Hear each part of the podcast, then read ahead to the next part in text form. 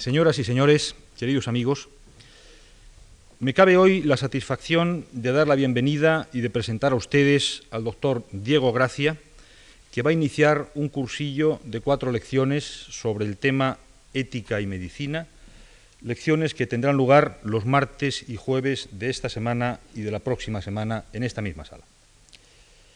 El doctor Gracia es catedrático de Historia de la Medicina en la Universidad Complutense y es director de la Fundación Javier Zubiri. Una sólida formación científica y humanista brilla en el currículum del doctor Gracia de modo destacado, como ponen de manifiesto sus libros y publicaciones. En 1973 publicó Personas y Enfermedad, una contribución a la historia y teoría de la antropología médica. En 1981, Teología y Medicina en la obra de Miguel Servet. En 1984 publicó Ética de la calidad de vida. En 1986, Voluntad de verdad para leer a Zubiri. Y en 1989 ha aparecido su último libro hasta ahora, Fundamentos de Bioética. Junto a estos libros que he mencionado, el doctor Gracia es autor de docenas de artículos de revistas, de otros libros en colaboración y de otras publicaciones. De su último libro, Fundamentos de Bioética, don Pedro Laín ha escrito que no hay en la bibliografía universal libro alguno que pueda compararse a él. En efecto, el libro del doctor Gracia es uno de los frutos más admirables de la investigación universitaria española de los últimos años. Estamos ante una obra maestra que como tal ha sido saludada en los medios especializados a los que su autor la ha dirigido. Escrito por un médico, dice el doctor Gracia en el prólogo, el presente libro tiene por interlocutores directos a los médicos y sanitarios en general. Sin embargo, las conferencias que hoy comienzan tienen un planteamiento más general de algunos problemas éticos de la sanidad actual. La ética de la relación médico-paciente, los problemas éticos del origen y del término de la vida y la justicia sanitaria. Cuestiones todas relevantes a las que el doctor Gracia va a dedicar su atención en este cursillo. En nombre de la Fundación Juan Marc quiero agradecerle su presencia en esta tribuna, gratitud que hago extensiva a todos ustedes, señoras y señores, por su asistencia a estas conferencias. Nada más, muchas gracias.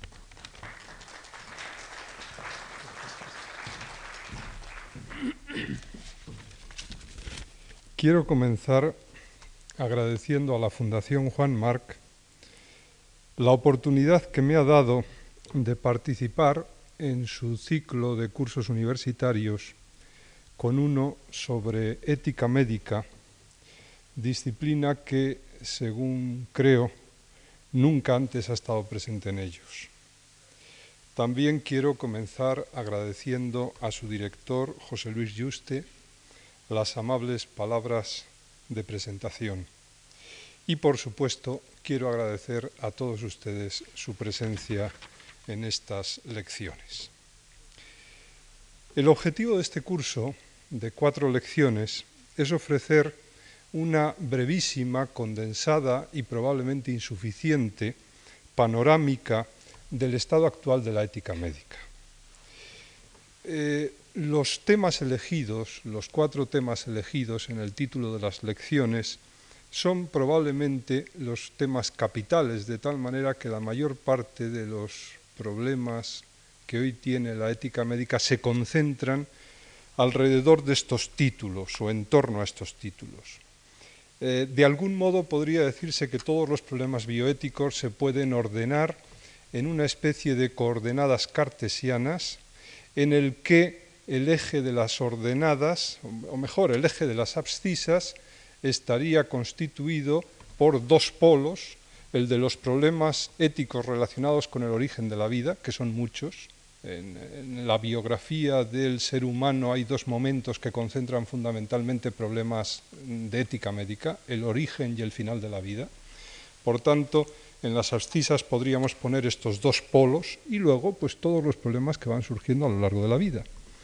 Y en el eje de ordenadas podríamos poner otros dos polos, otros dos términos, que serían los problemas relacionados no con la vida del individuo, sino con la vida de la colectividad, con los, problemas sociales, económicos, políticos de la sanidad, los problemas de la asistencia sanitaria, y que tendrían, vuelvo a repetir, como dos referentes, uno de ellos lo que podemos llamar problemas de justicia sanitaria, las teorías de la justicia, si es obligación o no del Estado en función del principio de justicia distributiva el dar una asistencia equitativa sanitaria para todos los ciudadanos o no, en fin, cuestiones como esa. Y en el otro punto, en el otro extremo, estarían lo que hoy se conoce con el nombre de distribución de recursos limitados. Es decir, justicia y recursos limitados, eje de ordenadas, eh, origen final de la vida, eje de ascisas. Y en el centro, en el punto de confluencia de estos dos ejes, pues estaría el problema central de la ética médica, que en última instancia es la relación médico-enfermo. Es decir, todo, las ordenadas y las ascisas, convergen en este punto central, que es el acto médico básico y el acto en que confluyen todas las situaciones concretas en la medicina, la relación médico-paciente. Bueno, pues lo que vamos a hacer hoy es eh, hablar de los problemas generales de la relación médico-paciente, por eso será también la lección más general, más genérica, para luego poder ir situando pues, los problemas de los extremos del, del, sistema de coordenadas cartesianas, origen de la vida, final de la vida, y problemas de justicia y de distribución de recursos limitados. Vamos pues con la eh, ética de la relación médico-enfermo, de la llamada relación médico-enfermo como punto nodal y lugar en el que convergen y del que surgen todos los problemas éticos de la medicina. Y lo primero que conviene es analizar lo que podemos llamar cuestiones del lenguaje. Es decir, el lenguaje nunca es inocente y cuando utilizamos ciertas expresiones debemos pensar un poco en el sentido que tienen estas expresiones porque pueden enseñarnos mucho sobre las actitudes que estamos teniendo ante los hechos que queremos analizar. Y la primera expresión que hay que analizar es la expresión esta, relación médico-enfermo. La relación médico-enfermo, la expresión relación médico-enfermo es una expresión muy antigua, es la expresión clásica y es la que yo he venido utilizando desde el primer momento y la que he puesto en el programa, porque es la expresión más usual. Ahora bien, en sí eh, encarna una cierta concepción de lo que es ese acto complejo que es que el médico se ponga en relación con un enfermo y el enfermo se ponga en relación con un médico. ¿Y cuál es la ideología o cuáles son los a priori que hay detrás de esta expresión relación médico-enfermo? Pues los a priori serían como mínimo tres o las cosas que se dan implícitamente por sabidas, por conocidas, son tres. Una primera es que la relación médico-enfermo es una relación vertical. La relación médico-enfermo es una relación del tipo yo médico me pongo en relación contigo enfermo. Por tanto, es una relación que de algún, de algún modo es del tipo de yo mando, tú obedeces. Yo tengo el poder, tú eres el desposeído, y eres el desposeído porque eres el enfermo, y enfermo pues en latín significa infirmus, falto de fuerza, de firmeza, desposeído. Y por tanto, en la relación médico-enfermo, el médico tendría la función de sujeto agente y el enfermo tendría la función de sujeto paciente. En fin, esto pues en el lenguaje coloquial es obvio, el enfermo es un paciente y el médico es un agente y en la relación médico-enfermo hay una función de agencia y hay una función de paciencia o una función paciente. Esta sería la primera nota que está detrás de esto que llamamos relación médico-enfermo, de este lenguaje que utilizamos normalmente. Por ello mismo, segunda nota, habría que decir que la relación médico-enfermo clásica, o esto que clásicamente se llama relación médico-enfermo, es paternalista. Es decir, eh, es una relación que se ha establecido conforme a los cánones de las relaciones padre-hijo, padre-hijo pequeño o hijo muy pequeño para el que se quiere el mayor bien, pero al que no se le pregunta porque no se considera que tenga capacidad de decir. El por qué esto ha sido así, pues es complicado de explicar. Yo, después de darle muchas vueltas, le he encontrado, creo, una explicación y es que en los orígenes de nuestra cultura occidental y de nuestra medicina occidental, en la época de los médicos hipocráticos, en la época de Platón y de Aristóteles, eh, cuando uno bucea en los textos de estos autores, puede ver cómo, por ejemplo, Aristóteles en la Ética Nicómaco, deja muy claro que el dolor y el placer, y se supone que toda enfermedad de algún modo va acompañada de dolor, dice Aristóteles, enturbian de tal manera la mente que hace que las personas no sean prudentes, no deban decidir. El placer excesivo hace imprudentes a las gentes, el dolor excesivo hace imprudentes a las gentes. Y si, y si el enfermo, en tanto que persona que sufre eh, de dolor, es por ello mismo imprudente, hay que concluir que no solamente es un infirmus, un sujeto falto de firmeza desde el punto de vista biológico, sino también desde el punto de vista espiritual o moral. Es decir, el enfermo no debe decidir sobre su propio cuerpo, sobre las actuaciones que se deben tomar sobre su propio cuerpo, por su propia condición de enfermo.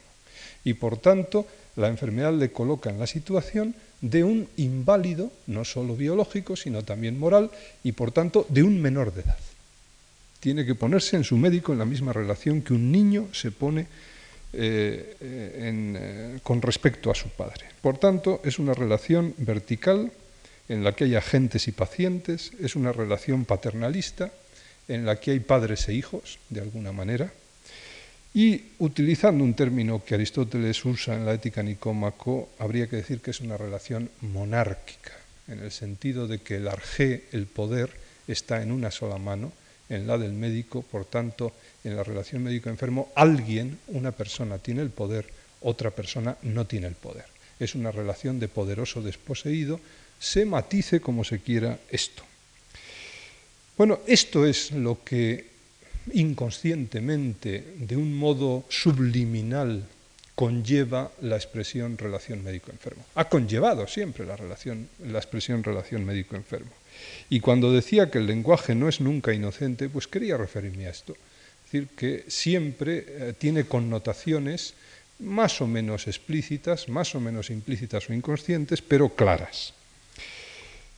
No es esta la única expresión que se utiliza, relación médico-enfermo, quizá por las connotaciones que tiene desde hace ya bastantes décadas, desde luego ya en nuestro siglo, ha sido frecuente sustituir esta expresión clásica, relación médico-enfermo, por otra expresión, que suele ser esta relación sanitario-paciente. ¿Por qué paciente? Bueno, en primer lugar, porque no todo el que va a ver a un médico es un enfermo.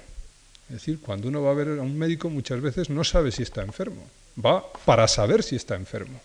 Luego, no se trata de un enfermo, el, término azquem no es el enfermo, sino un sujeto que llamamos paciente, es un paciente, pero no es un enfermo. Y en segundo lugar, ya no se trata del médico, porque en la medicina pues eh, muy tecnificada de nuestros hospitales desde hace algo más de medio siglo, realmente la responsabilidad del trato con el enfermo no la tiene una sola persona, el médico, sino que la tienen equipos de médicos, equipos sanitarios. Y las profesiones sanitarias en nuestro siglo han llegado a ser un conjunto de más de 100 profesiones, todas las cuales intervienen de algún modo en esto que llamamos relación médico-enfermo. Por tanto, tiene sentido que en vez de utilizar la palabra médico la ampliemos, eh, sustituyéndola por la palabra sanitario, que es más amplia y de algún modo incluiría a todo tipo de personal o de profesional de las ciencias de la salud que se pone en relación con un paciente. Entonces la expresión queda relación sanitario-paciente.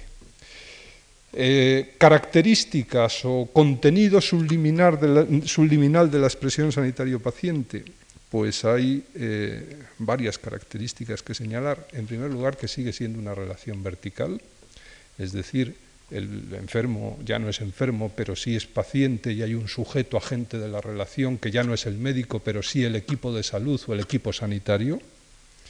Por tanto, hay algo que permanece igual, sigue siendo una relación bastante vertical. Segundo, es una relación en la que la responsabilidad está compartida, no la tiene una sola persona llamada médico, sino que hay un conjunto de personas que de algún modo comparten la responsabilidad de curar o cuidar a ese paciente.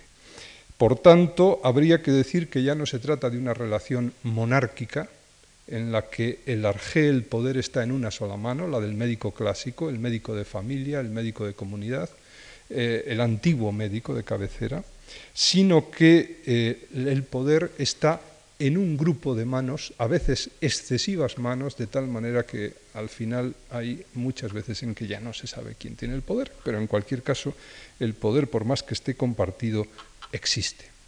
Esto es lo que, utilizando la terminología que desde los griegos eh, se usa para diferenciar los sistemas políticos, eh, nos permitiría decir que la relación médico-enfermo de este segundo tipo, más moderna que la anterior, no es monárquica, es oligárquica. El poder está en un pequeño número de personas. El arjé está en un pequeño número, en un eh, número eh, reducido de personas. Finalmente, si hoy se analiza la literatura sobre la relación médico-enfermo, se verá que no se utiliza por lo general la expresión médico-enfermo, relación médico-enfermo, y si se utiliza, como lo estoy haciendo yo ahora, es por comodidad, es la expresión más redonda que tenemos y la que es más fácil de pronunciar y más fácil de entender, pero cuando se quiere afinar y se quieren decir las cosas con precisión, no se suele utilizar la expresión médico-enfermo, sino que se usa más bien la expresión relación usuario-sanitario.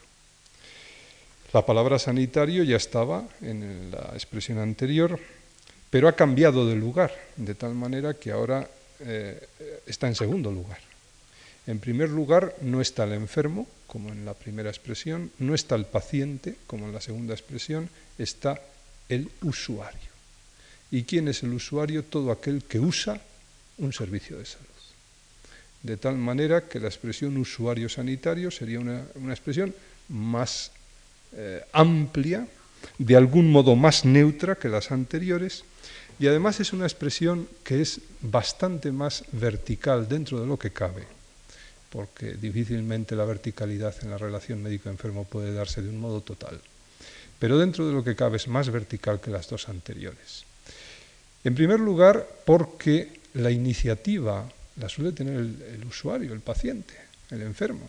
Es decir, es el enfermo el que solicita del médico, del equipo de salud, un cierto servicio.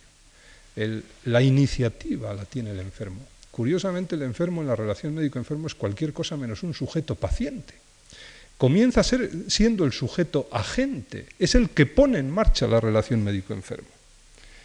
Porque va al, médico y le pide su ayuda técnica para resolver un problema que él tiene.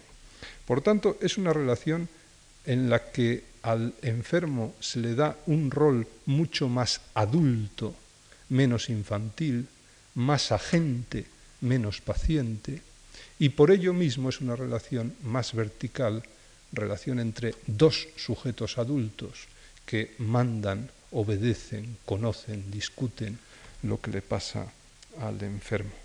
Es una relación, por tanto, en esta expresión habría también un, contenido, un lenguaje subliminal que sería, es una relación más horizontal, más autonomista, menos paternalista y si queremos seguir utilizando el lenguaje de los politólogos desde el tiempo de Solón, habría que decir que es una relación más democrática. ¿Por qué? Porque el arjé está distribuido, aunque quizá no homogéneamente, porque no es fácil, entre todos los que forman parte de esa relación, los sanitarios y el enfermo. Es decir, el pueblo que está presente en esa relación, el conjunto de personas que están presentes en esa relación, tienen distribuido el poder de una manera mucho mayor que en las, eh, en las expresiones anteriores. Bueno, estos son los tres términos de lo que podríamos llamar el lenguaje directo con que se trata de expresar este hecho central de la medicina, que es el, hecho de que un médico o un sanitario en general se ponga en relación con un paciente, o mejor, que un paciente o un usuario se ponga en relación con un médico. Pero además de este lenguaje directo, en esto que llamamos relación médico-enfermo hay todo un lenguaje metafórico. Cuando las cosas son muy importantes en la vida, eh, suelen tener una carga simbólica detrás tan grande que difícilmente se puede expresar con palabras directas. Y entonces hay que acudir a comparaciones, a metáforas, a modelos. A mí me gustaría en unos pocos minutos exponer, muy brevemente, porque eh, el tiempo no da para más, pero algunas de las metáforas o de los modelos con los que ha intentado entenderse esta relación eh, entre los enfermos y los médicos a lo largo de la historia de la medicina occidental. una primera metáfora, ya la hemos visto y por tanto no voy a insistir en ella, es la metáfora de la relación de padres-hijos, es decir, lo que podemos llamar la metáfora paternal o parental. Eh, eh, lo que pasa en la relación médico-enfermo es una cosa parecida a lo que pasa entre el padre y el hijo. Según un famoso psiquiatra neoyorquino, Thomas Sass, esta metáfora parental a su vez tiene dos formas históricas. Una es el tipo de relación que establecen los padres con los niños muy pequeños y otro el tipo de relación que establecen con los niños o con los jóvenes, con las personas adolescentes que ya son capaces de razonar, etc. Luego veremos cómo en la historia de nuestra propia medicina española y occidental se han dado en épocas distintas de la historia estos dos momentos de la metáfora parental o paternal. Esto es un modo de entender la relación médico-enfermo, una metáfora, la metáfora paternal, la que ha tenido más vigencia a lo largo de la historia de la medicina occidental. Hay otra metáfora, que es la metáfora, la metáfora del compañerismo. Es decir, ¿qué son el médico y el enfermo? Dos compañeros que van en busca de un objetivo común. Esta es la metáfora que, por ejemplo, un gran médico de, Nueva York, Eric Cassell, considera como la más apropiada para eh, entender o describir lo que pasa en la relación médico-enfermo. Y dice que es la más apropiada porque en vez de ser una relación de padre a hijo o de adulto con una persona infantil, es una relación entre dos adultos. Los compañeros suelen ser dos personas adultas, dos camaradas que caminan hacia un mismo objetivo. Esto significa, dice Eric Cassell, que los participantes tienen aproximadamente el mismo poder. Hay una distribución de poderes. En segundo lugar, que además ese poder es mutuamente interdependiente, por tanto que depende de los dos y los dos son necesarios para conseguirlo. Y en tercer lugar, que el objetivo hacia el que tienden, la actividad que intentan conseguir o que intentan hacer, es de algún modo satisfactoria para ambos. Todos van a ganar en esa relación. Esto es lo que daría de sí la llamada relación entre compañeros o metáfora de la relación entre compañeros. Cuando se analiza la literatura contemporánea sobre la relación médico-enfermo, todo esto está en la literatura contemporánea, que hoy es muchísima sobre este tema, porque es un tema que preocupa mucho, es el tema básico de la asistencia sanitaria. Hay otra tercera metáfora y además una metáfora que a nosotros nos puede llenar de orgullo porque es prácticamente el único sitio donde siempre se cita a un español. Y es la metáfora que entiende la relación entre el médico y el enfermo como una relación entre amigos.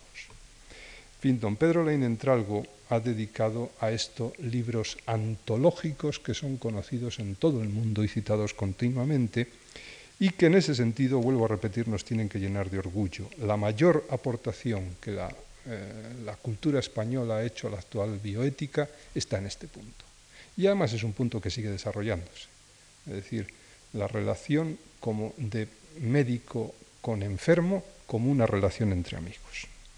En un precioso libro que tiene el profesor Laín que se llama Sobre la amistad, Laín eh, define cuáles son las notas de la amistad y las reduce a tres, dos las expresó ya Aristóteles en el libro, en uno de los dos libros que sobre la amistad dedica en la ética Nicómaco, dice Aristóteles que el amigo quiere para el amigo lo mejor, y esto es lo que en lenguaje técnico se llama benevolencia, querer el bien para el amigo, pero no solo quiere el bien para su amigo, sino que además intenta hacer el bien al amigo, es decir, es, una voluntad efectiva, eficiente, que quiere poner en obra eso que quiere. Es decir, es una voluntad eficiente y por tanto no solo se trata de benevolencia, sino también de beneficencia, hacer el bien al amigo. Estas dos notas son constitutivas de la amistad y si ustedes lo aplican a la relación médico-enfermo verán que define bastante bien lo que debe ser una relación médico-enfermo paradigmática. Quizá muchas relaciones empíricas médico-enfermo no son así, pero no cabe duda que deberían ser así. Ahora bien, con solo benevolencia y con solo beneficencia no hay relación de amistad. Esto lo descubrieron varias personas, sobre todo lo descubrió el mundo moderno, y eh, Laín considera en su libro que el padre de esta tercera nota que voy a citar es un filósofo alemán de finales del siglo XVIII, Emmanuel Kant, y es la nota de la confidencia. Además de benevolencia y además de beneficencia, al amigo, en el amigo se confía.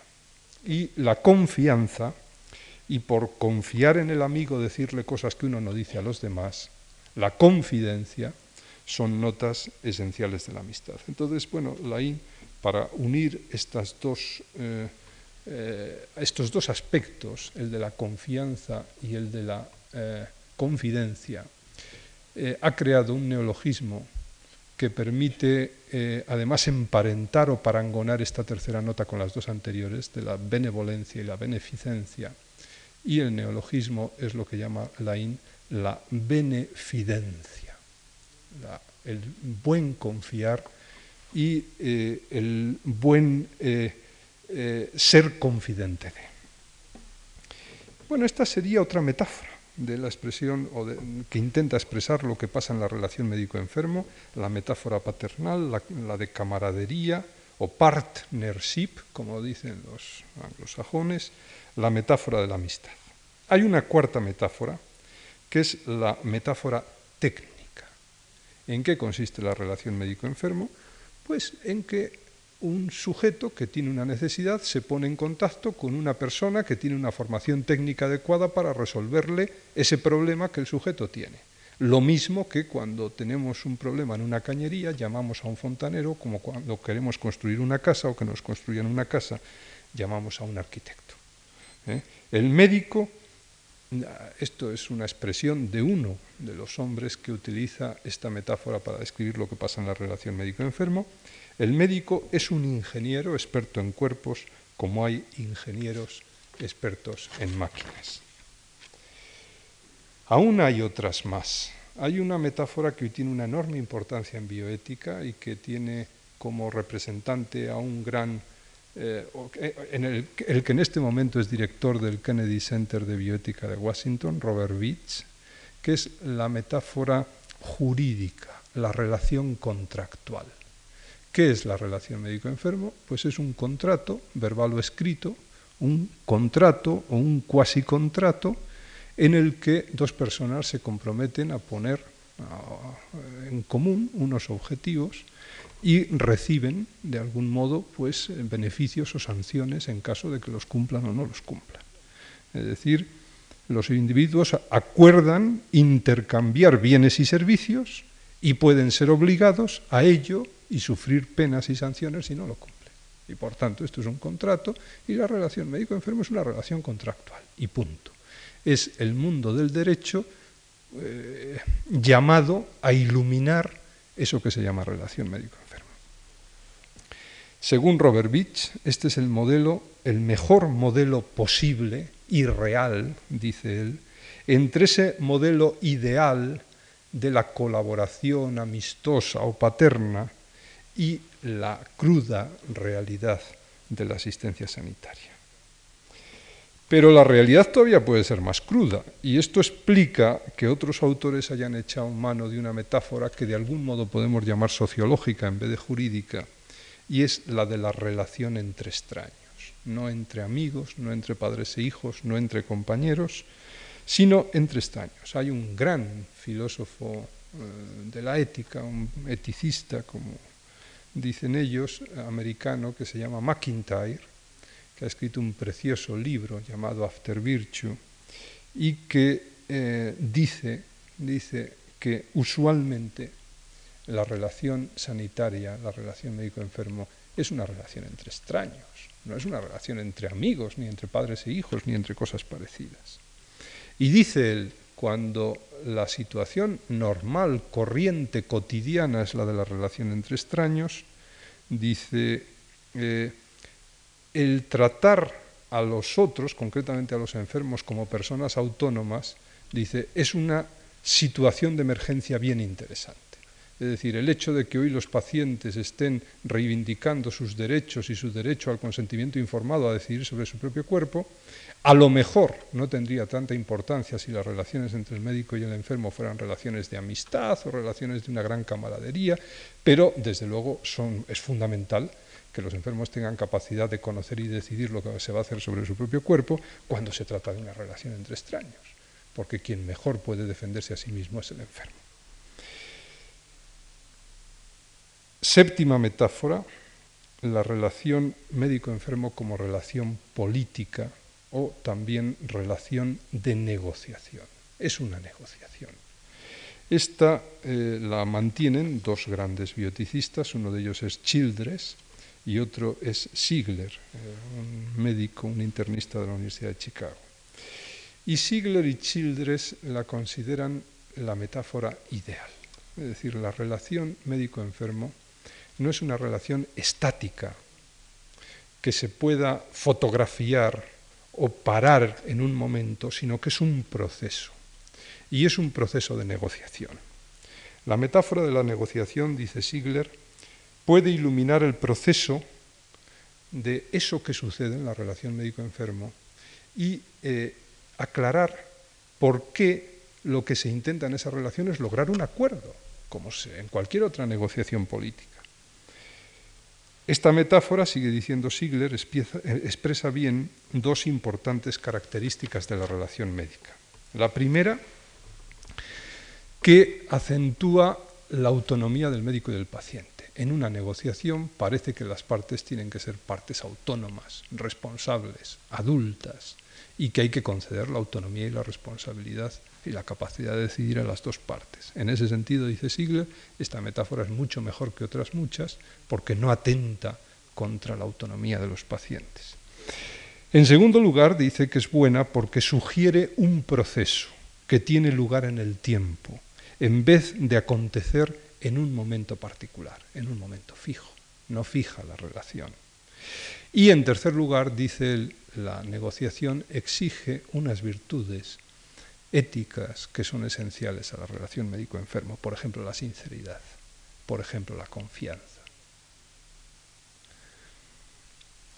La última metáfora a la que me quiero referir es lo que en, la literatura anglosajona se llama el médico como capitán del barco, ¿eh? the captain of the ship, que es una metáfora militar, mercantil, y judicial. Mercantil, ¿por qué? Bueno, pues porque el médico es una especie, es una especie de empresario ¿eh? y en tanto que capitán de un equipo tiene que cargar con las responsabilidades de todo ese equipo, de tal manera que cuando haya que pedir responsabilidades, hay que pedirlas, se irá al jefe del equipo, al médico, a pedirle responsabilidades. Es el capitán del barco. Es una metáfora empresarial, es una metáfora militar, de algún modo, y es una metáfora judicial, porque, de hecho, en la jurisprudencia americana y española, no es frecuente que las sentencias, aún las del Tribunal Supremo, es decir, las sentencias que de algún modo sientan jurisprudencia, aludan a esto.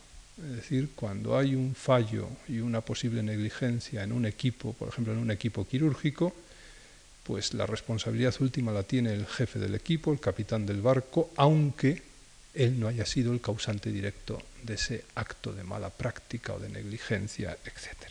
Por tanto, en la relación médico-enfermo no solo eh, sucede eso que se describe como relación paternal, relación de amistad, relación de camaradería, sino que también hay unas responsabilidades que le convierten al jefe del equipo al médico de algún modo en el capitán del barco. Bueno, como verán ustedes, el, intento de explicar qué es la relación médico-enfermo es muy complicado y ello permite entender por qué ha habido que echar mano de un lenguaje tan complicado, tan ambiguo y eh, desde tantas perspectivas distintas. Dicho esto, yo ahora querría entrar en esta segunda parte de la exposición, en lo que es propiamente la ética de la relación médico-enfermo, y eh, referirme a tres puntos básicos. En primer lugar, la historia de la ética de la relación médico-enfermo, en segundo lugar, lo que podemos llamar la ética sustantiva de la relación médico-enfermo, y en tercer lugar, a lo que hoy es frecuente llamar la ética procedimental, el procedimiento de la relación médico-enfermo desde el punto de vista ético. Bueno, después de lo dicho, no es difícil entender que la relación médico-enfermo la ética de la relación médico-enfermo, los aspectos éticos de la relación médico-enfermo han pasado por unas cuantas fases. Los autores americanos, pensando en lo que ha pasado en su país, lo suelen dividir en tres partes. Yo creo que, eh, pensando en la realidad española y en general europea, habría que utilizar una periodización en cuatro fases. Hay una primera etapa que yo llamaría etapa del paternalismo duro o infantil, es decir, es aquella en la que el médico ha tratado al enfermo como un padre trata a su hijo muy pequeño, antes de los siete años del hijo. Esta etapa dura en la medicina occidental, que comienza con los médicos hipocráticos aproximadamente en el siglo V a.C. en Grecia, dura desde entonces, es decir, desde el siglo V a.C. hasta el siglo XVIII. Es, por tanto, la etapa que ha tenido mayor vigencia en la historia de la medicina occidental y que podría resumirse en una frase que es la frase del despotismo ilustrado. Todo por el pueblo, pero sin el pueblo, era la, expresión paradigmática de la actitud de los reyes ilustrados con sus eh, eh, las personas que formaban parte de su reino, pues aquí podría decirse lo mismo. Es decir, esto que llamamos paternalismo duro o paternalismo infantil sería todo por el paciente, pero sin el paciente, es decir, sin dejar decidir o elegir al paciente aquello que se va a hacer en su propio cuerpo. La verdad es que en el siglo XVIII, que es el siglo, en fin, como decía Kant, en que el hombre europeo sale de su minoría de edad y llega a ser una persona más o menos adulta, eh, y esto pues de algún modo es la Revolución Francesa de 1789 y el comienzo de los usos democráticos en la vida política y civil europea, esto de algún modo sucede también en medicina en el siglo XVIII.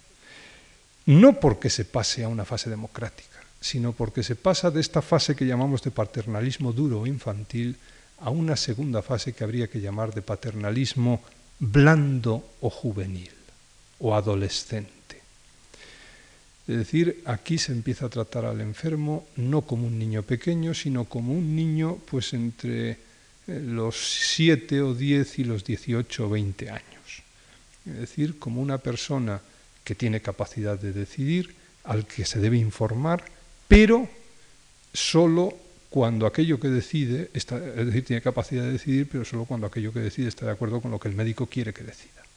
Porque realmente no tiene capacidad de decidir porque no es mayor de edad. No ha llegado a la edad en la cual pues, puede ser considerado realmente autónomo. Esta fase comienza en el siglo XVIII y en España y en Europa en general llega hasta el año 1975 aproximadamente. Los historiadores americanos consideran que la edad del paternalismo en Estados Unidos acaba el año 65. Yo creo que en nosotros es mucho más prudente pensar que cuando empieza a acabar es el año 75 y que por tanto hay un desfase de unos 10 años respecto de ellos. ¿Qué quiere decir esto de que en esta fase se trata a los pacientes como adolescentes, no como niños muy pequeños y no como adultos totales? Bueno, la manera más escueta de decirlo que eh, cómo se les trata es afirmando que cuando la enfermedad no es una enfermedad grave o mortal, se les informa de lo que tienen, pero se eh, hurta la información al paciente siempre que la enfermedad sea grave o mortal sobre todo en los casos oncológicos, cuando las enfermedades son tumores o cánceres. De tal manera que si ustedes recuerdan cuál ha sido el uso típico de, los, de nuestros médicos y de los médicos europeos en general eh, en su práctica diaria, son médicos que informan a los pacientes, son médicos que intentan ilustrar a los pacientes sobre lo que tienen, salvo en el caso en que aquello que tienen sea una cosa realmente deletérea, mortal, mala, grave, como puede ser una enfermedad tumoral. Bueno, a partir de 1975 hay atisbos, y no solo atisbos, sino que hay leyes, por ejemplo el artículo décimo de la Ley de Sanidad, que es posterior, en fin, la en fin, el comienzo del cambio democrático en España pues puede situarse de algún modo en el año 75, la Constitución es tres años posterior y como desarrollo de la Constitución hay una ley que es la Ley General de Sanidad, en cuyo artículo décimo está recogida pues un código, el primer código de derechos del enfermo que ha habido en este país como ley, y en el cual se recoge pues el derecho del enfermo, del paciente o del usuario a eso que se llama el consentimiento informado y por tanto supone de algún modo a partir de 1975 el cambio que va a dar lugar a la aceptación de la autonomía y del carácter adulto y pleno en su capacidad de decisión de los enfermos.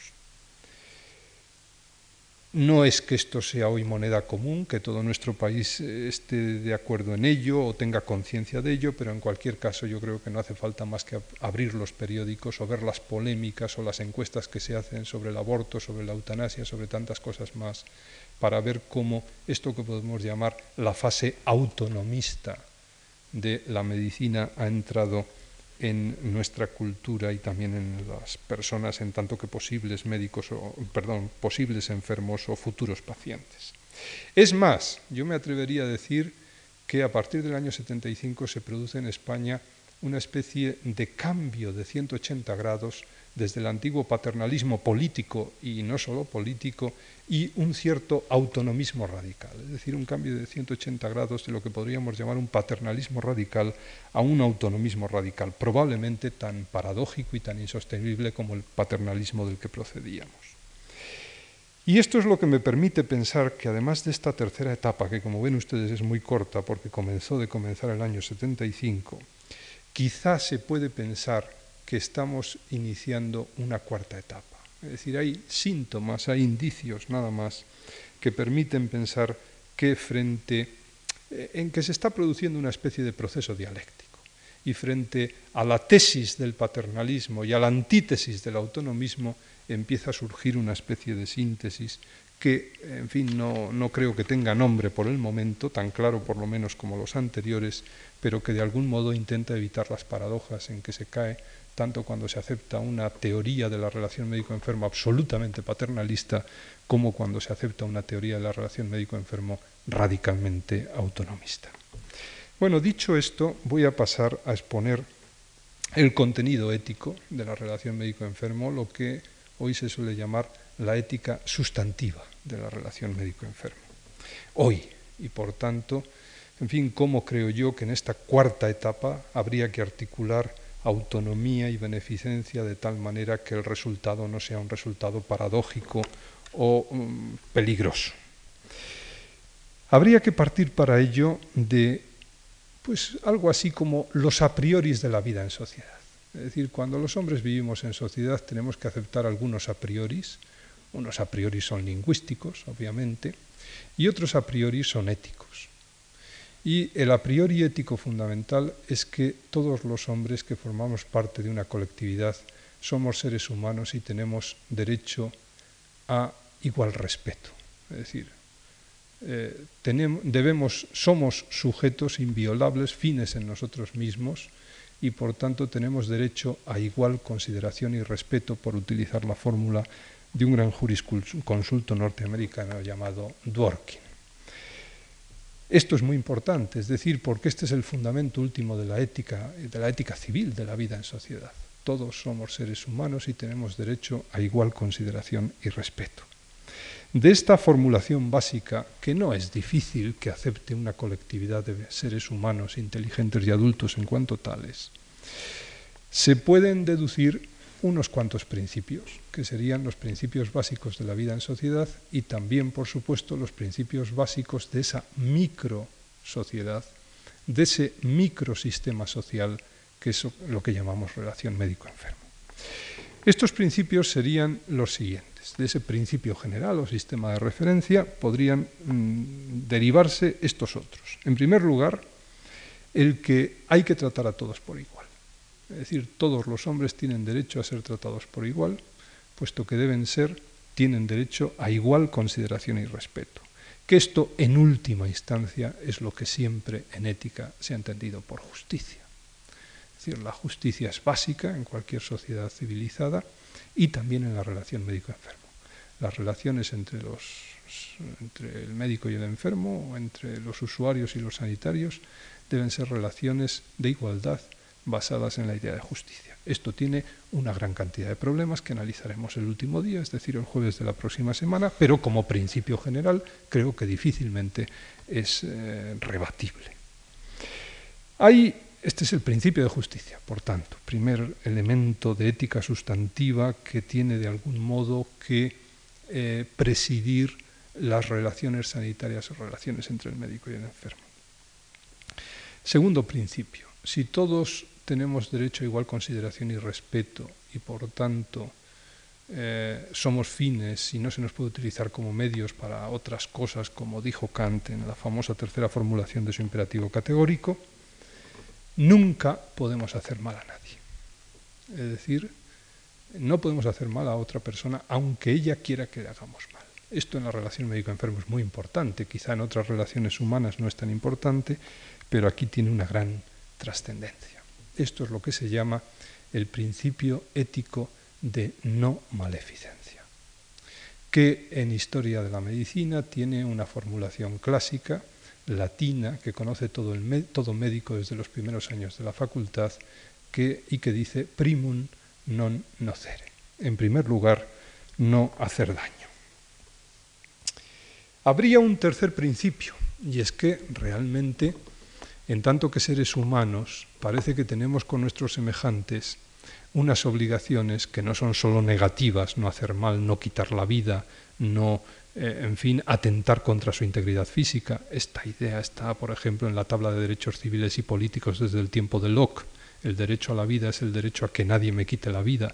El derecho a lo que se llama la salud, la integridad física, es a que nadie atente contra mi integridad física desde fuera. Todo esto son principios de no maleficencia o formulaciones del principio de no maleficencia que, como es obvio, están en la Carta de Derechos Humanos de la ONU y en todas las constituciones políticas del mundo, porque parece que son principios fácilmente consensuables entre seres racionales en sociedad. Pero digo que habría un tercer principio, además del de justicia y el de no maleficencia, que es el principio de beneficencia. Parece que los seres humanos deben ayudarse unos a otros y hacerse bien. Ahora bien, podría pensarse que hacer el bien y no hacer el mal son la misma cosa y por tanto son algo así como el anverso y el reverso de la medalla, y sin embargo no parece que este sea el caso. Porque así como yo no puedo hacer el mal a otro de acuerdo con lo que yo considero mal, el hacer el bien no tengo que hacerlo de acuerdo con lo que yo considero bien, sino con lo que el sujeto al que se lo voy a hacer considera bien, que son, cosas distintas. Es decir, Nadie puede hacer el bien a otro en contra de su voluntad, pero todos tenemos que evitar hacer mal a otro aún en contra de su voluntad. Por tanto, son cosas eh, sensiblemente distintas. Una cosa es el principio de no maleficencia y otra cosa es el principio de beneficencia. Y además, si el principio de beneficencia es distinto del de no maleficencia, es porque el principio de beneficencia es inseparable del de autonomía. Por tanto, yo no puedo hacer el bien en contra de la autonomía de las personas y si afirmo que debo hacer el bien, también tengo que afirmar un cuarto principio que es el principio de autonomía. Por tanto, de ese principio general de que todos los hombres tenemos derecho a igual consideración y respeto, podrían deducirse cuatro más que serían la, columna vertebral de las relaciones éticas en cualquier sociedad, el principio de justicia, de no maleficencia, de beneficencia y de autonomía, y que son también los principios básicos de la ética de la relación médico-enfermo. Entonces, el problema que se nos plantea es ver cómo se vertebran estos cuatro principios, cómo eh, se articulan o se estructuran entre sí. Y eh, parece que puede decirse que se articulan a modo de pares, como dos pares distintos. Hemos dicho hace un momento que la beneficencia es inseparable de la autonomía porque yo no puedo hacer el bien a nadie en contra de su voluntad y por tanto en contra de su autonomía. Beneficencia y autonomía son un par de conceptos, un nivel que tiene una, una cierta entidad por sí. Y a la vez, no maleficencia y justicia son términos profundamente correlacionados. En el fondo son una misma cosa. Es el principio de justicia visto de dos maneras distintas. El principio de justicia en sí es lo que en la tradición política clásica se llama el bien común, en la ética política. El principio de no maleficencia, más que hablar del bien común, es la aplicación de la justicia al ámbito del bien particular. Que nadie atente contra mi vida, que nadie atente contra mi integridad física. Por eso el ámbito del principio de maleficencia tiene que ver con eso que en la ordenación del derecho se llama el código penal, básicamente, en tanto que el principio de justicia propiamente dicho tiene que ver pues con eso que llamaríamos el derecho político y otros derechos parecidos. Es decir, los cuatro principios básicos de la ética de la relación médico-enfermo se articulan en dos niveles. Un primer nivel, que de algún modo es previo a la relación médico-enfermo, que está constituido por los principios de no maleficencia y justicia, y un nivel constitutivo de la relación médico-enfermo que está constituido por los principios de autonomía y beneficencia. ¿Qué quiero decir cuando distingo entre principios previos y, principios constitutivos? Pues algo muy claro, y es que cuando el médico se pone en relación con el enfermo, el médico lo que hace presente en la relación médico-enfermo es el principio de beneficencia. Él está allí para hacer bien. Y el enfermo lo que hace presente en esa relación médico-enfermo es el principio de autonomía. Él ha decidido ir al médico, quiere conocer qué le pasa y decidir cuáles van a ser las intervenciones diagnósticas y terapéuticas que se pongan en su cuerpo.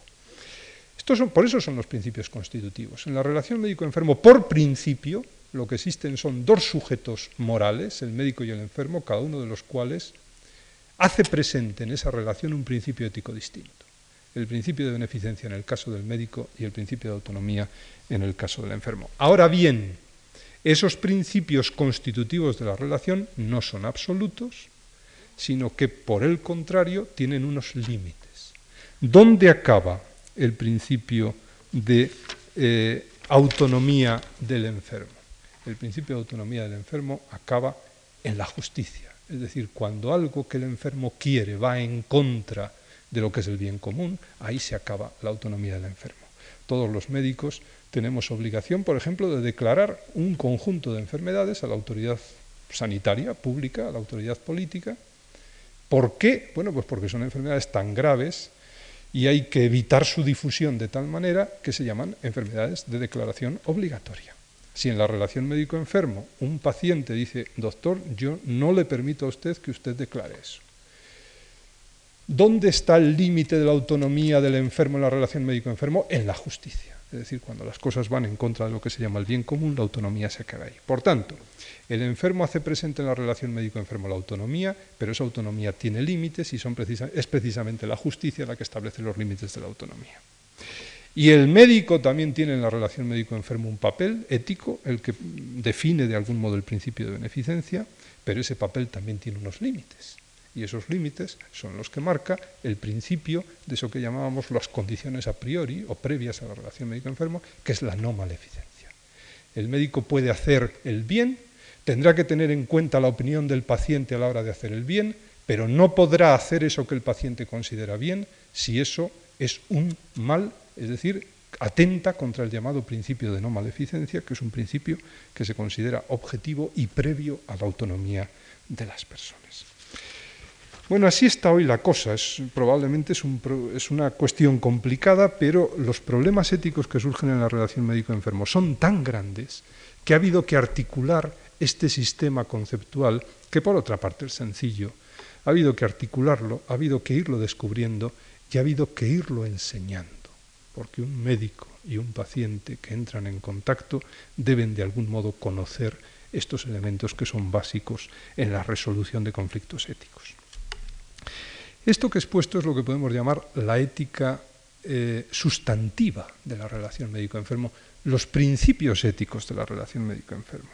Dos palabras a propósito de lo que suele llamarse hoy la ética procedimental, los procedimientos. Esos contenidos sustantivos, ¿cómo se ponen en práctica? ¿Cuáles son los procedimientos operativos para eh, ponerlos en práctica? Bueno, el principio ético de autonomía, aquel que de algún modo pone sobre la mesa de la relación médico-enfermo el paciente, tiene una estructura procedimental que viene marcada por los códigos de derechos de los enfermos, que tienen muchos artículos, tienen muchos derechos, pero entre todos hay un derecho que es el básico y es el fundamental, y en el cual se reducen todos. En fin, recuerden ustedes aquello que decía el antiguo catecismo, los mandamientos eran diez, pero todos se reducían a uno. Pues algo así pasa en los códigos de derechos del enfermo, en los que todos los eh, derechos se reducen a uno. Y este derecho eh, básico del enfermo o del principio de autonomía es lo que se llama derecho al consentimiento informado un derecho que se ha descubierto hace algunas décadas y que todavía no manejamos muy bien porque somos todos auténticos pues novicios en, la utilización de este concepto. Lo que quiere decir en última instancia es que en la relación médico-enfermo el médico tiene la información y debe dársela al paciente y el paciente con esa información debe decidir. El consentimiento informado es una negociación entre el médico y el enfermo, en la cual la última palabra, en última instancia, la tiene el enfermo siempre y cuando lo que él quiere no vaya contra la justicia o contra la no maleficencia. Digo que este es un concepto que así parece claro, expuesto de esta manera, pero que está lleno de problemas, y además de problemas que no sabemos manejar pues con precisión. Los problemas son dos, son dos, básicamente dos. El primero sería cuál es el nivel de información que un médico tiene que dar para que se pueda decir que cumple con, el principio del consentimiento informado. Es un problema gravísimo porque no es fácil eh, decir hasta dónde debe llegar eh, esta información. Hay unos criterios que funcionan por ahí. El llamado criterio de la práctica usual. El médico debe decir aquello que usualmente dicen los médicos en esas condiciones como la relación médica ha sido una relación paternalista a todo lo largo de la historia, comprenderán ustedes que a poco se llega mediante este principio de la práctica usual. Y se entiende por ello que haya, surgido un segundo procedimiento de, eh, de análisis de esto que llamamos derecho al consentimiento informado, que es el llamado procedimiento o criterio de la persona razonable.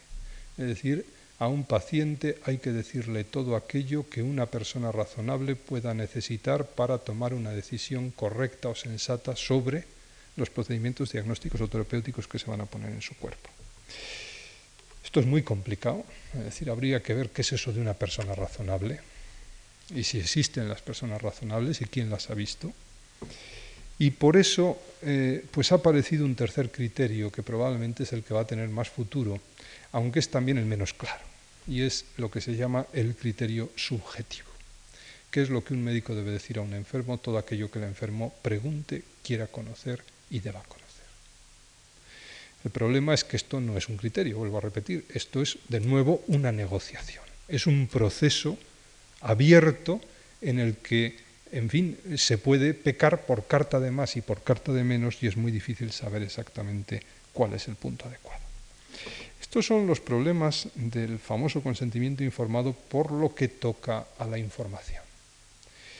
Hay otro conjunto de problemas, que son los problemas relacionados con el consentimiento propiamente dicho, es decir, con la capacidad o competencia de los pacientes en tanto que sujetos decisores que toman decisiones.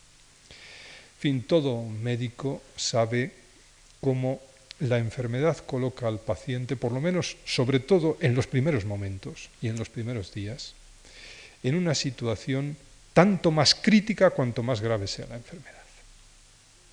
De tal manera que puede decirse que a nivel consciente o inconsciente, que no es menor el nivel inconsciente que el consciente, pues surgen todo un conjunto de conflictos, de eh, miedos, de sentimientos encontrados que, aunque no priven de la capacidad de decisión, de algún modo la matizan.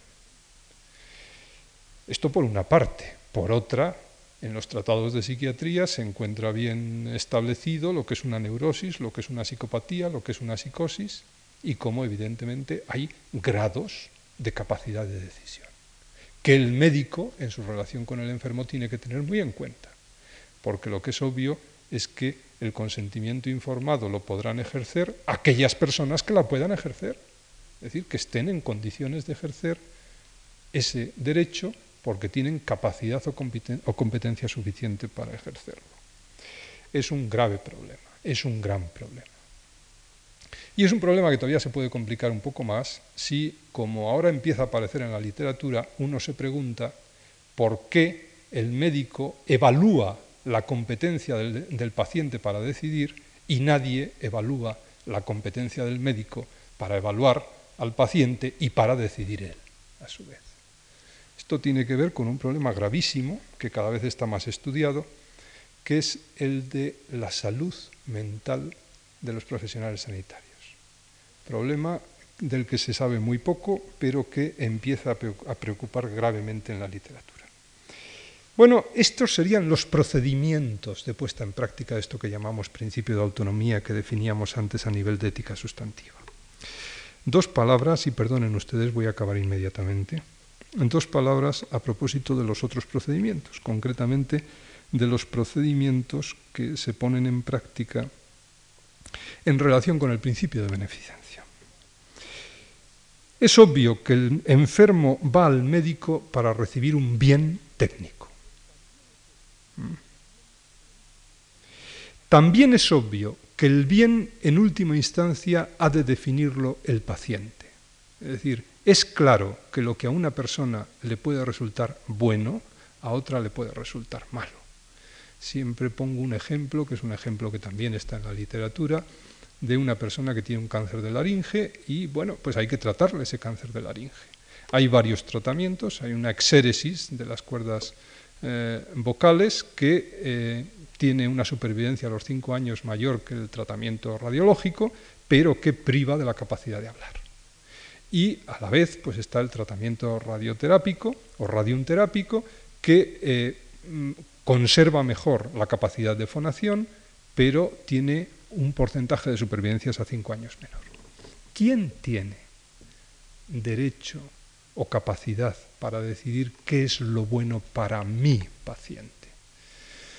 Yo siempre digo que si en esa situación se encuentran dos personas completamente distintas, pensemos en un jefe de Estado o en un jefe de una coalición política o en un papa, y, y pensemos también en un trapense,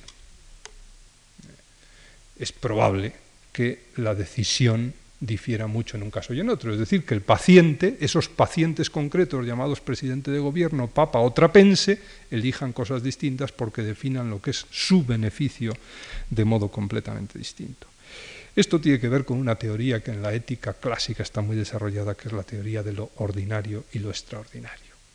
Es decir, el beneficio es siempre beneficio para uno, y lo que para uno es ordinario, para otro es extraordinario. A un presidente de gobierno el quedarse sin voz le puede resultar un tratamiento absolutamente extraordinario y peor que la muerte. Y entonces se comprende que en el principio de beneficencia hay que tener en cuenta todas estas cosas. La, eh, consideración subjetiva de lo que es bueno para cada persona de acuerdo con sus propios criterios y su propio sistema de valores y su instalación en la vida. Ahora bien, estas consideraciones subjetivas, la consideración subjetiva de lo que es bueno para mí, decíamos antes que tiene sus límites. Lo que es bueno para mí tiene unos límites que vienen marcados. La, idea de beneficencia viene marcada, según decía antes, por la no maleficencia. Es decir, este, estos procedimientos de análisis del principio de autonomía y del principio de beneficencia que se ponen en práctica en la relación médico-enfermo y que constituyen el primer nivel ético de la relación médico-enfermo, tienen unos límites que hay que analizar a lo que se llama el segundo nivel, el de los factores externos o a priori, factores éticos externos o a priori de la relación médico-enfermo. Si todo lo que sucede, todo el conflicto se puede resolver mediante autonomía y beneficencia, pues el caso queda concluido y no hace falta pasar al, al análisis del segundo nivel. Ahora bien, si lo que el paciente quiere, principio de beneficencia, es algo que va en contra de lo que el médico considera objetivamente que puede hacer, entonces va a haber un conflicto que hay que analizar desde el principio de no maleficencia o desde el, o desde el de justicia. Por tanto, hay veces que además de utilizar el procedimiento o los procedimientos propios de la autonomía y de la beneficencia, hay que pasar a otros procedimientos, que son los procedimientos propios del principio de no maleficencia, el primum non nocere, que vendría a poderse formular así. El médico no puede hacer algo que objetivamente sea un mal, aunque el enfermo le parezca un bien. Por ejemplo, porque esto es abstracto y quizá con un ejemplo se ve muy bien. Todas las, no todas, pero en fin, muchas actuaciones diagnósticas y terapéuticas están evaluadas. Y las evaluaciones nos permiten conocer estadísticamente cuál es el riesgo y el, el beneficio de esas actuaciones que podemos efectuar sobre un cuerpo.